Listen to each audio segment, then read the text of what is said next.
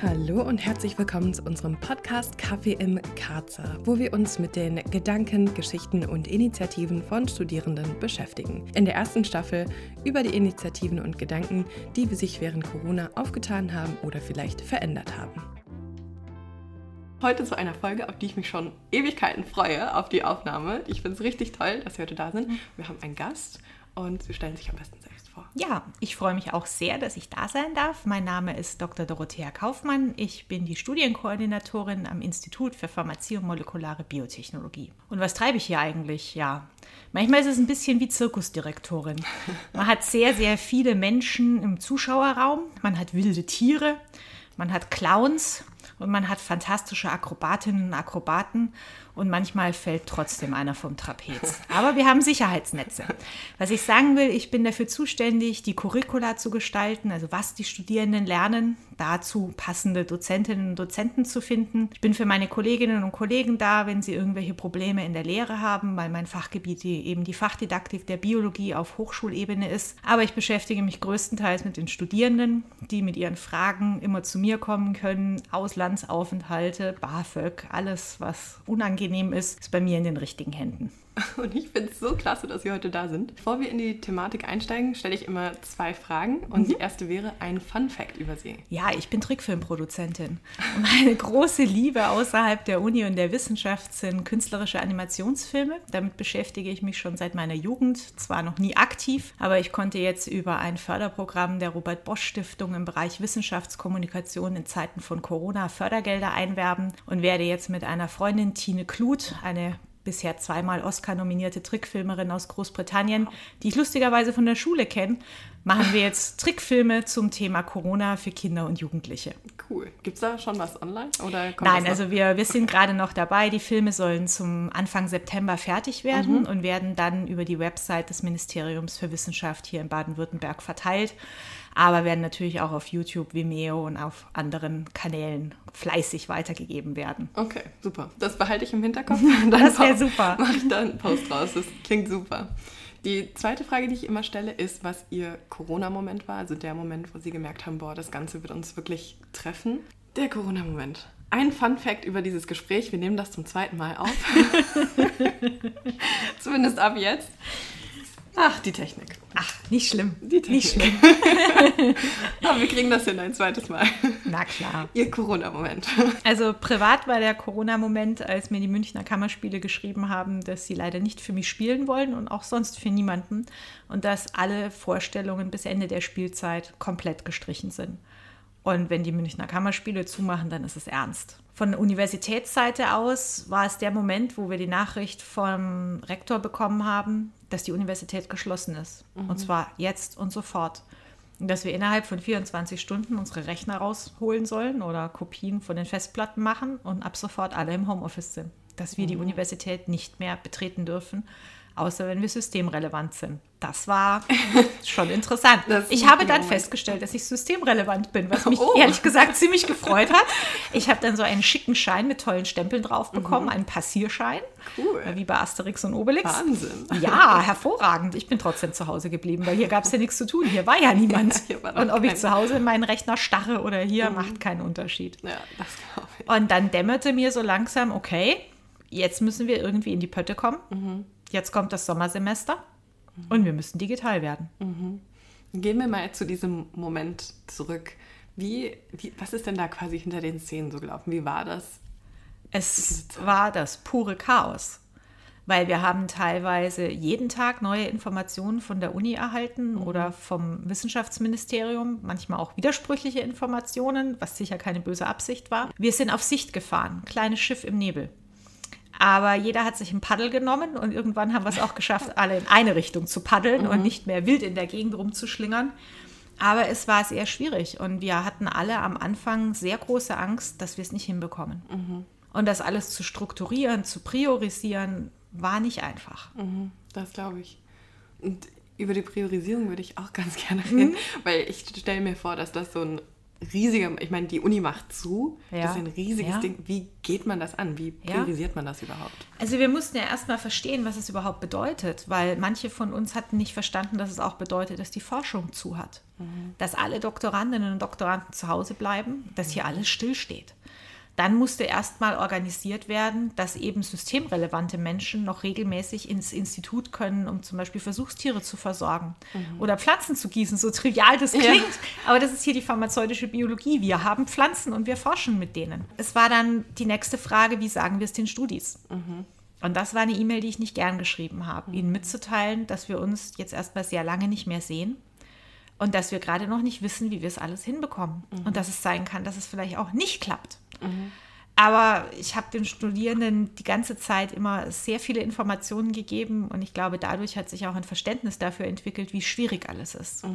Der nächste Punkt war dann herauszufinden, ob alle Kolleginnen und Kollegen dazu bereit sind und auch fachlich bzw. technisch fähig, in die Online-Lehre einzusteigen. Da ich mich jetzt schon ziemlich lange mit digitaler Lehre befasse in der Hochschuldidaktik, hatte ich dann natürlich schon einige gute Ideen. Erfreulicherweise wurden die dann auch alle aufgegriffen. Ich habe sehr, sehr viel Zeit damit verbracht, mit Kolleginnen und Kollegen zu telefonieren, ganz altmodisch mit einem Festnetztelefon, um ihnen zu erklären, wie man verschiedene Dinge einfach technisch macht. Wie mache ich im PowerPoint meine Stimme mit dazu? Wie komprimiere ich eine Datei, dass sie überhaupt auf Moodle passt? Und ich würde ja gerne mal ein Video machen. Äh, Kann ich dazu mein Handy in die Hand nehmen? Es gibt Handyvideos, die sind irgendwie total niedlich. Ich finde die sehr authentisch. Das ist charmant. Und mir war es ganz wichtig, dass wir am 20. April, wo eben das Semester offiziell begonnen hat, dass wir Inhalte hatten. Dass einfach die Studierenden am 20. April ihr Moodle aufgemacht haben und da waren Dinge. Und sie haben gesehen, okay, es geht voran. Vielleicht war die erste Vorlesung nicht perfekt. Vielleicht war das Handyvideo ein bisschen wackelig. Vielleicht hat man im Hintergrund noch irgendwo ein Kind schreien gehört. Aber das ist die Realität, in der wir auf einmal alle waren. Wir waren alle zu Hause. Und die von uns, die eben auch Kinder betreuen, die ja dann auch nicht in der Schule waren, für die war das eine besonders große Herausforderung. Also die ersten Wochen habe ich wirklich 14 bis 16 Stunden am Tag damit verbracht, allen zu sagen, wie sie es bitte machen sollen, die Studierenden zu informieren. Wir hatten am Anfang auch sehr große technische Probleme hier an der Uni, einfach was die Leistungsfähigkeit der Server angeht. Weil Moodle war bisher bei uns eher so ein Stiefkind und auf einmal war es die zentrale Plattform. Da musste innerhalb von zwei Wochen eine Infrastruktur aus dem Boden gestampft werden. Dass es funktioniert hat, wundert mich bis heute. Wir hatten sehr, sehr wenig krasse Ausfälle, dass mal was gar nicht funktioniert hat. Aber es war wichtig anzufangen und Stückchen für Stückchen. Und dafür sind dann halt einfach andere Sachen ein bisschen zurückgeblieben. Es ging wirklich jeden Tag nur um das nackte Überleben im Dschungel der Online-Lehre. Sie haben eben erwähnt, dass Sie schon vorher ein bisschen Online-Lehre gemacht haben. Wie, wie sah das aus? Inwiefern und wo? Also hier in unseren eigenen Studiengängen habe ich das bisher noch nicht gemacht, aber ich hatte im Medizinstudiengang vor einigen Jahren mich da eingebracht. Da wurde ich angesprochen, ob ich gern was machen möchte. Und solche Fragen werden immer mit Ja beantwortet. Da habe ich für die Grundvorlesung in der Biologie, Zellbiologie eben Videos aufgenommen, beziehungsweise ich wurde dabei aufgenommen. Ich musste dann nur hingehen und alles funktionierte von selbst. Und diese Videos werden eben für das Medizinstudium genutzt. Dann gibt es eine Fragestunde von 45 Minuten. Das ist kein großer Block. Das sind insgesamt nur fünf Vorlesungseinheiten zu 90 Minuten. Und dann können eben die Studierenden Fragen stellen. Die können die schon vorher einreichen, was mir persönlich immer lieber ist. Oder dann plötzlich äh, virtuell aufspringen und sagen, ich habe eine Frage. Aber sie müssen Fragen vorbereiten. Das ist also ein klassischer Inverted Classroom, wo die reine Wissensvermittlung digital stattfindet und die Diskussion äh, eben dann nachgelagert ja, auch digital, aber mit persönlicher Beteiligung. Und ich habe an anderen Universitäten und Hochschulen auch schon mehrere Online-Seminare gegeben, allerdings für interessierte Fachkolleginnen in der Hochschuldidaktik, weil dadurch, dass wir nicht so unglaublich viele in Deutschland sind, die sich sehr stark für dieses Thema interessieren, wenn man 50 zusammenbekommen will, muss man schon in ganz Deutschland suchen. Und deshalb haben wir das schon die ganze Zeit online gemacht. Okay. Und konnten Sie von, von diesen Dingen ähm, oder von diesen Online-Lehre, die Sie schon kannten, was ja, mit in dieses Semester bringen? Also wir haben sehr, sehr viel gelernt in der Online-Lehre. Für fast alle von uns war es komplett neu. Keiner von den Kolleginnen und Kollegen ist Experte in dem Gebiet. Und wir haben festgestellt, dass wenn man die Videos einfach aufnimmt, dass natürlich auch die ganz generellen didaktischen Prinzipien gelten. Nicht einfach 90 Minuten am Stück reden, Päuschen machen, vielleicht auch mal kurz selber ein Handyvideo meinetwegen von sich einspielen, wo man dann nochmal kurz zusammenfasst, was man gerade eigentlich erzählt hat. Wenn die ganzen Sachen auf Moodle sind, ist es wichtig, ein Interaktionsformat zu schaffen, mhm. Ein Fragenforum, wo man dann eben als Dozentin oder Dozent ein paar Fragen stellt, die beantwortet werden müssen, einfach um zu überprüfen, ob sich die Studierenden die Videos tatsächlich angeschaut haben. Mhm. Und im Idealfall fangen dann die Studierenden an, miteinander zu diskutieren. Von wegen, das hat sie doch so nie gesagt, das stimmt doch gar nicht. Ja, aber lies doch mal im Buch auf Seite 300 nach. Und wenn das erstmal im Laufen ist, dann wird es sehr schnell sehr lebendig. Man mhm. muss dann natürlich als Dozentin ein bisschen ein Auge drauf haben und gucken, dass sich keine falschen Annahmen oder falsche mhm. Fakten verfestigen. Und in regelmäßigen Abständen, drei oder vier wöchentlich, wenn wir über ein ganzes Semester reden, sollte man auch unbedingt eine Live-Sprechstunde anbieten wo man dann über irgendeine Plattform eben mit den Studierenden in direkten Kontakt treten kann, damit die dann auch ihre Fragen direkt mhm. stellen können. Weil manchmal ist es ja auch sehr nervig, alles. Einzutippen. Und es gibt auch Studierende, die sich ein bisschen davor scheuen, alles schriftlich zu hinterlegen, was dann für immer in Moodle gespeichert ist. Und wenn man halt mal eine Frage stellt, die man vielleicht selbst dumm findet, aber dumme Fragen gibt es nicht. Wirklich nicht. Nein, es, es gibt mhm. sie nicht. Absolut nicht. Es existiert so etwas nicht. Äh, dann ist es vielleicht leichter, wenn man sich auch sieht und sich anschauen mhm. kann. Ja. Das ist auf jeden Fall etwas, was ich allen Kolleginnen und Kollegen weiterempfehlen würde, dass mhm. die Interaktion einen maßgeblichen Teil der Qualität der Lehre darstellt. Ja. Haben Sie das Gefühl, dass die Qualität der Fragen sich verändert hat? Ähm, jetzt wo es online war im Vergleich zu in der Vorlesung oder nach der Vorlesung? Also die Qualität hat sich insofern verändert, dass äh, die Studierenden ja die Möglichkeit haben, sich viel intensiver mit dem Stoff auseinanderzusetzen. Mhm. Man kann das Video, wenn man möchte, zweimal angucken, man kann Stopp drücken, man kann zurückspulen, man liest vielleicht dann tatsächlich mal parallel dazu in einem Buch nach, was für mich ja der feuchte Traum aller Zeiten ist, dass Studierende tatsächlich ein Buch in die Hand nehmen und dieses Buch, Buch lesen, ein echtes Buch.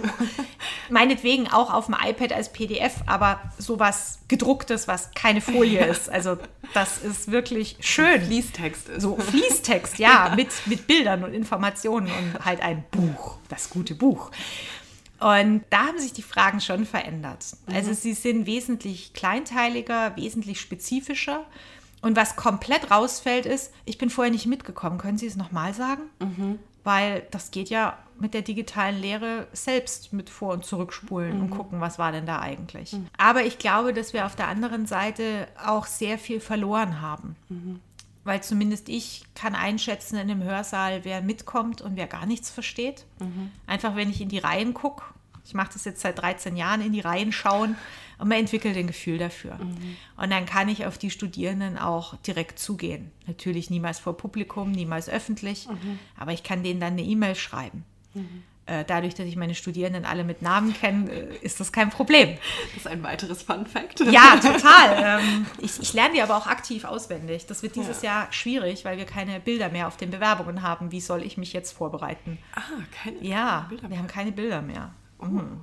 Ja, oh ja bin ich immer mit meinen Kärtchen da gesessen, habe auswendig gelernt, wie alle heißen. Naja, aber ich glaube, dass die, die halt nicht so gut mitkommen, dass die eine größere Scheu haben, sich mhm. zu outen mhm. und zu sagen, uh, ich weiß nicht, was hier los ist. Also ich hoffe, dass die jungen Menschen dann tatsächlich E-Mails an die jeweiligen Dozentinnen und Dozenten schreiben und mhm. sagen, ich komme nicht zurecht. Ist ein bisschen schwierig. Oder dass sie sich bei mir melden. Einige haben das auch gemacht und haben um, um Hilfe gebeten und ich hoffe, dass ich ihnen Hilfe bieten konnte.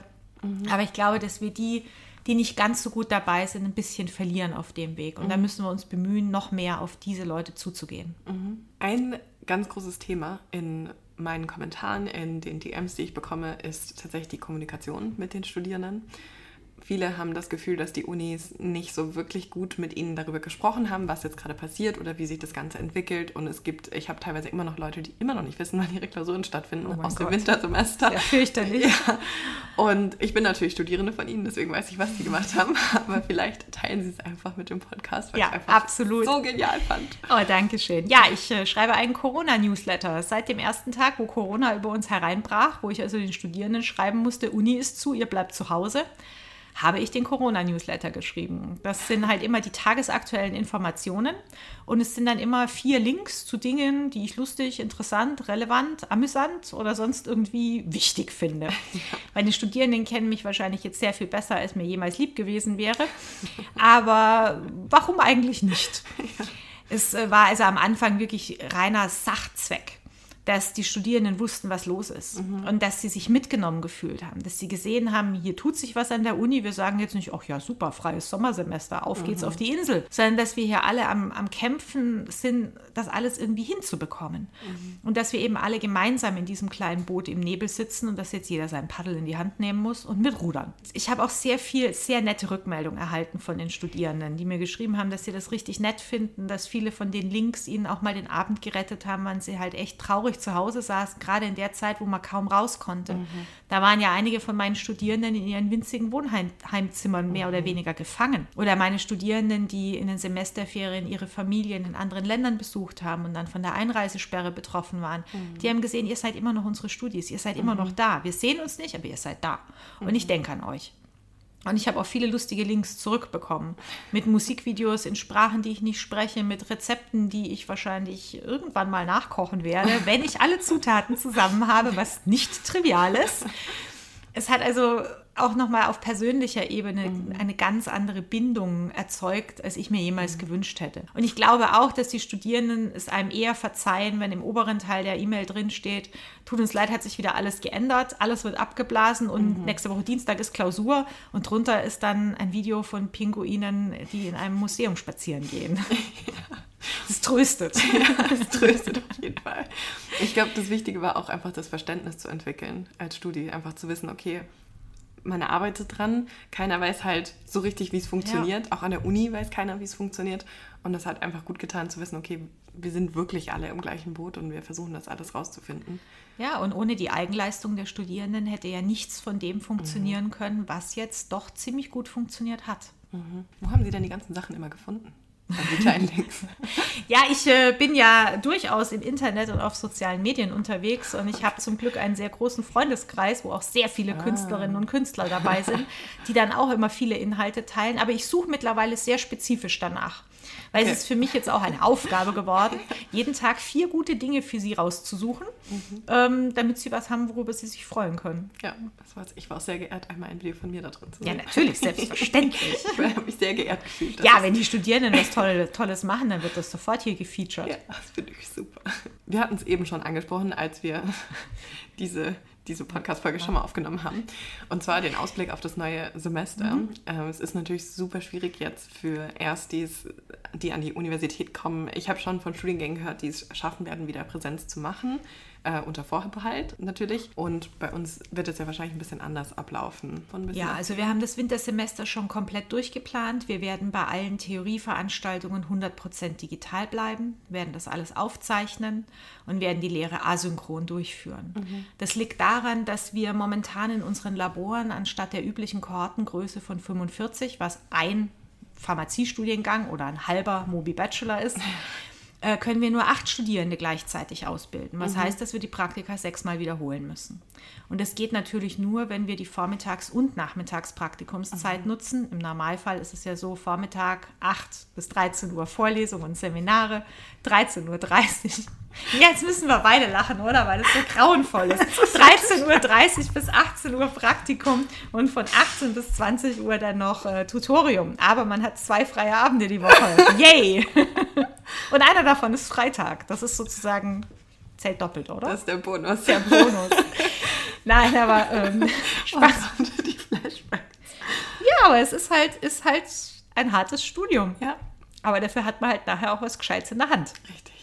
Das ist halt auch schön. Nein, aber Spaß beiseite. Wir, wir müssen eben die Praktikumszeit voll ausnutzen mhm. können. Das heißt, in Kleingruppen mit acht Personen, dass die ersten acht, die ersten zwei machen, mhm. zwei Wochen machen und dann eben weiter nach hinten verschieben. Heißt für uns Dozentinnen und Dozenten, dass wir sehr viel mehr arbeiten als jemals mhm. zuvor. Aber es wird halt von uns erwartet und wir sehen auch wenig Chancen, das nicht zu tun, weil mhm. damit würden wir riskieren, dass unsere Studierenden eben ihr Studium nicht in Regelstudienzeit mhm. abschließen können. Und es ist unser Ziel, dass sie das alle hinbekommen. Mhm. Dass es funktioniert. Wir sind sehr dankbar, dass das Wissenschaftsministerium in Baden-Württemberg, aber auch in anderen Bundesländern das Corona-Bonus-Semester eingerichtet hat, was ja auch für BAföG-Empfängerinnen, BAföG-Empfänger mhm. und ausländische Studierende, deren Aufenthaltsgenehmigung an einem in Anführungszeichen erfolgreichen Studium mhm. hängt, sprich alles in Regelstudienzeit machen, eine große Erleichterung ist, dass dieser Druck raus ist. Und falls jetzt doch nochmal die zweite Welle kommt und falls hier alles den Bach runtergeht, dann haben wir immer noch die Möglichkeit, mit diesem Corona-Semester darauf aus, aufzubauen. Mhm. Wir verfolgen den Plan, dass wir jetzt erstmal alles digital planen. Wenn plötzlich alles gut ist und die Türen der Uni wieder weit offen stehen für alle, ist es für uns leichter, in den Hörsaal zu gehen, mhm. als umgekehrt. Mhm. Beziehungsweise, wenn wir das machen, würden wir es auch so machen, dass wir weiterhin die grundständige Lehre digital abhalten. Mhm. Weil viele der Studierenden haben gesagt, dass es für sie sogar ein Vorteil ist, wenn sie mhm. reines Fachwissen digital vermittelt bekommen, mit Videos, mit Sprache natürlich drauf, mhm. wo sie anhalten können, vorspulen, hoffentlich nicht, zurückspulen, ja, sehr gerne, und dann tatsächlich dieses magische Buch, von dem ich schon mal gesprochen habe, in die Hand nehmen. Oder dass sie sich auch eine Vorlesung zweimal anhören können. Mhm. Dass man eben nicht darauf angewiesen ist, 90 Minuten höchst konzentriert und das halt von 8 bis 13 Uhr mhm. in Hörsälen zu sitzen. Ja. Mir fällt es persönlich auch sehr schwer, Menschen länger konzentriert zuzuhören, gebe ich offen zu. Je älter ich werde, desto kürzer wird die Aufmerksamkeitsspanne. Ich bin jetzt schon Nähe Fruchtfliege. Aber äh, die finden es richtig gut. Mhm. Und dass man dann die tatsächliche Präsenzzeit, dass man die für Diskussionen nutzt. Mhm. Und das ist eben dieser riesige Vorteil. Wir können Wissen einfach digital zur Verfügung stellen mhm. und schieben die Verantwortung den Studierenden zu. Wir schieben sie nicht ab, wir schieben sie zu. So wie auf einem Roulette-Tisch, wenn die Jetons kommen, nachdem die Kugel im richtigen Loch ge gelandet ist. Genauso müssen Sie sich das vorstellen. Wir schieben Ihnen das Wissen zu und Sie müssen dann aber was draus machen. Mhm. Und ich glaube, dass das auch ein maßgeblicher Vorteil ist, um direkt in dieses System Uni reinzukommen. Mhm. Weil in der Schule sind es ja die Lehrerinnen und Lehrer, die die Verantwortung dafür haben, dass sie was lernen. Und sie haben ja konstanten Druck, konstante Kontrolle. Am Ende des Tages an der Uni ist es vollkommen egal. Wir geben ihnen das Wissen, was sie daraus machen, müssen sie selber gestalten. Mhm. Und die Studierenden, zumindest die, mit denen ich Kontakt hatte, haben übereinstimmend gesagt, dass es zwar sehr schwierig war, aber dass sie es hinbekommen haben und dass es ihnen auch gefallen hat. Mhm. Wir können dann die Zeit, die wir gemeinsam nutzen, eben für Diskussionen verwenden. Und ich glaube, dass es auch das Verhältnis zwischen Lehrenden und Lernenden nochmal ganz neu definiert, mhm. wenn man plötzlich viel mehr diskutiert. Auch in einem ersten Semester, wo man ja offiziell eigentlich noch überhaupt gar nichts weiß. Aber dass dann durch die informierten Rückfragen auch klar wird, hey, die haben sich da richtig damit beschäftigt. Das sind gute Fragen, die interessiert das. Und das macht, glaube ich, auch die Arbeit von vielen Dozierenden sehr viel angenehmer, wenn man eben nicht mehr einfach den gleichen Sermon wie schon seit acht Jahren erzählt mhm. und wenig Rückmeldung bekommt, sondern wenn man sagt, okay, ihr guckt euch das zu Hause an, ihr schreibt euch die Fragen auf und dann reden wir darüber. Mhm. Das ist ein großer Vorteil. Dabei wollen wir bleiben. Ja. Und für die Tutorien, die haben wir auch alle komplett digital gemacht. Das sind wir auch das einzige Institut, das das umsetzen konnte. Die Idee kam auch von einem sehr, sehr guten Studierenden von mir. Ehrlich mhm. gesagt, ich wäre da selber nicht so ganz drauf gekommen. Aber ohne den hätte das alles nicht geklappt. Wenn er es hört, er weiß, wer er ist. da kam die Idee auf, die Tutorien eben über iPads zu machen, mhm. auf denen dann zu schreiben. Es geht hier um Mathematik und Physik und Chemie. Das sind Strukturformeln und andere Formeln und lauter solche Sachen mhm. wichtig. Da kann man keine Folien machen. Mhm. Und dass dann gleichzeitig über Discord die Studierenden miteinander diskutieren können, mit den Tutoren diskutieren können. Wir haben das sehr intensiv evaluiert, haben eigene Fragebögen entwickelt ich habe glücklicherweise eine sehr tolle Doktorandin, die mich da unterstützt in der Eignungsdiagnostik aus einem anderen Projekt, aber die evaluiert alles, was nicht bei drei auf dem Baum ist. Ja, und das sind die auch ihr, weil sie mir bei meiner Umfrage hilft. Ah, ja, ja, genau. Äh, also ohne sie wären wir hier echt alle total verratzt. Und äh, da habe ich vorher schon mal kurz in die Ergebnisse reingespickelt mhm. und im Großen und Ganzen ist man dankbar, dass wir es so gemacht haben, aber da ist noch viel Luft nach oben. Mhm. Weil einfach dieses in Kleingruppe zusammen sein in einem Raum und vielleicht auch mal den Nachbarn anstoßen und sagen, ah, wie hast du die Aufgabe gelöst? Und mhm. ich verstehe nicht, was an der Tafel ist. Das ist bei Tutorien noch mal viel, viel schwieriger mhm. als bei Vorlesungen. Ja. Und da hoffe ich, dass wir diese Luft, die nach oben ist, dass wir die im Winter dann ausnutzen können. Mhm. Und mit dem Praktika bleibt es bei den Kleingruppen. Ja. Also wir hoffen sehr, dass die Lockerungen, die für alle anderen Bereiche des Lebens äh, getroffen werden, dass die vielleicht auch irgendwann mal für die Uni gelten. Mhm. Weil wenn darüber diskutiert wird, ob Fußballspiele mit Publikum stattfinden oder ob die Maskenpflicht in Supermärkten fällt, habe ich mittlerweile relativ wenig Verständnis dafür, dass wir hier in einem Labor mit mehreren hundert Quadratmetern mit acht Studierenden arbeiten. Ja. Weil eben die Wege dazwischen so schmal sind, dass sie nicht 1,5 Meter breit sind und deshalb zwei Menschen nicht aneinander vorbeigehen können gleichzeitig. Ja, schon ein bisschen unverhältnismäßig. Sehr. ja. Also da hoffe ich, dass aus der. Politik Lösungen kommen, die auch uns an der Hochschule mehr Möglichkeiten geben. Aber mhm. wir sind halt nicht solche Meckertanten wie der DFB. Vielleicht ist das das Problem. Und er spuckt auch nicht so viel Geld aus wahrscheinlich. Ja, hm, stimmt, da war es wieder, dieses komische Problem. Ja. Damit wir das Ganze auf einer etwas positiveren Note beenden, würde ich ganz gerne fragen, was so die Dinge sind, die Sie toll fanden oder die Sie gelernt haben oder auf die Sie stolz sind aus diesem Semester. Ich bin stolz, dass wir alles online angeboten haben. Dass es keine Lehrveranstaltung gab, die ausgefallen ist.